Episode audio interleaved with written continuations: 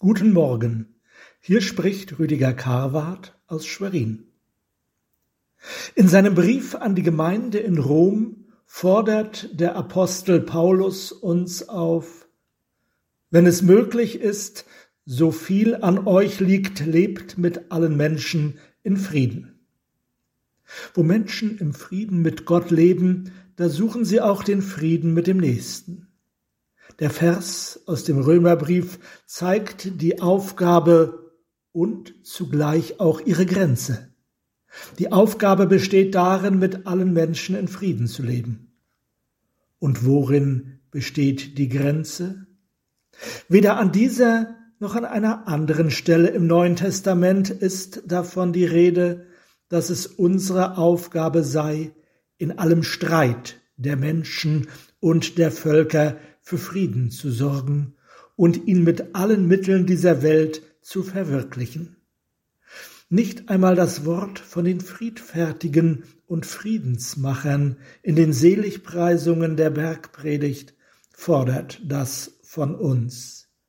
Die Bergpredigt zielt auf das Verhalten der Jünger untereinander, auf das Verhalten in der Gemeinde Jesu. Es zielt nicht auf eine Veränderung der Welt und nicht auf christliche Aktivitäten in dieser Welt. Vom irdischen Frieden als Gegensatz zum Krieg ist nur an einer einzigen Stelle des Neuen Testaments die Rede. In der Offenbarung des Johannes im sechsten Kapitel. Da heißt es, und ein anderes Pferd kam heraus, das war rot und dem, der darauf saß, wurde erlaubt, den Frieden von der Erde zu nehmen, so dass sie sich gegenseitig töteten, und ihm wurde ein großes Schwert gegeben. Das sollte uns zu denken geben. Der apokalyptische Reiter auf dem roten Pferd, dem gegeben ist, den Frieden zu nehmen von der Erde, gehört zu den endgeschichtlichen Bildern apokalyptischer Greuel. Es wäre sehr verwegen, von ihm plötzlich auf Machtsysteme und Machtträger unserer Zeit zu schließen. Christen bezeugen den anderen Frieden, den Frieden von Gott, unserem Vater und von unserem Herrn Jesus Christus. Deshalb hören sie nicht auf, die gute Botschaft von diesem Frieden weiterzusagen. Dieser Friede ist höher als alle Vernunft, höher als aller Streit und Krieg der Welt, höher aber auch als alle Friedensbemühungen um einen irdischen Waffenstillstand oder Nicht-Kriegszustand. Denn der Friede Gottes bleibt auch Friede in Zeiten des Krieges und in jeder Art von Unfrieden in dieser Welt.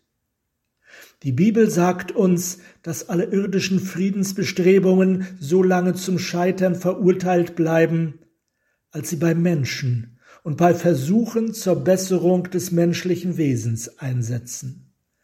So hat die Ideologie des Kommunismus über Jahrzehnte vergeblich versucht, den neuen Menschen zu formen. Den irdischen Frieden kann keine Generation durch Maßnahmen, Deklarationen, Proteste verwirklichen.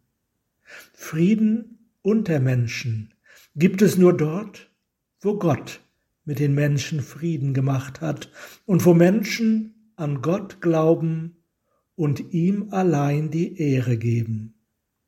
Wo dies nicht geschieht, werden alle Friedensbemühungen der Menschen auf dieser Erde nie den Frieden schaffen und verwirklichen können. Niemals.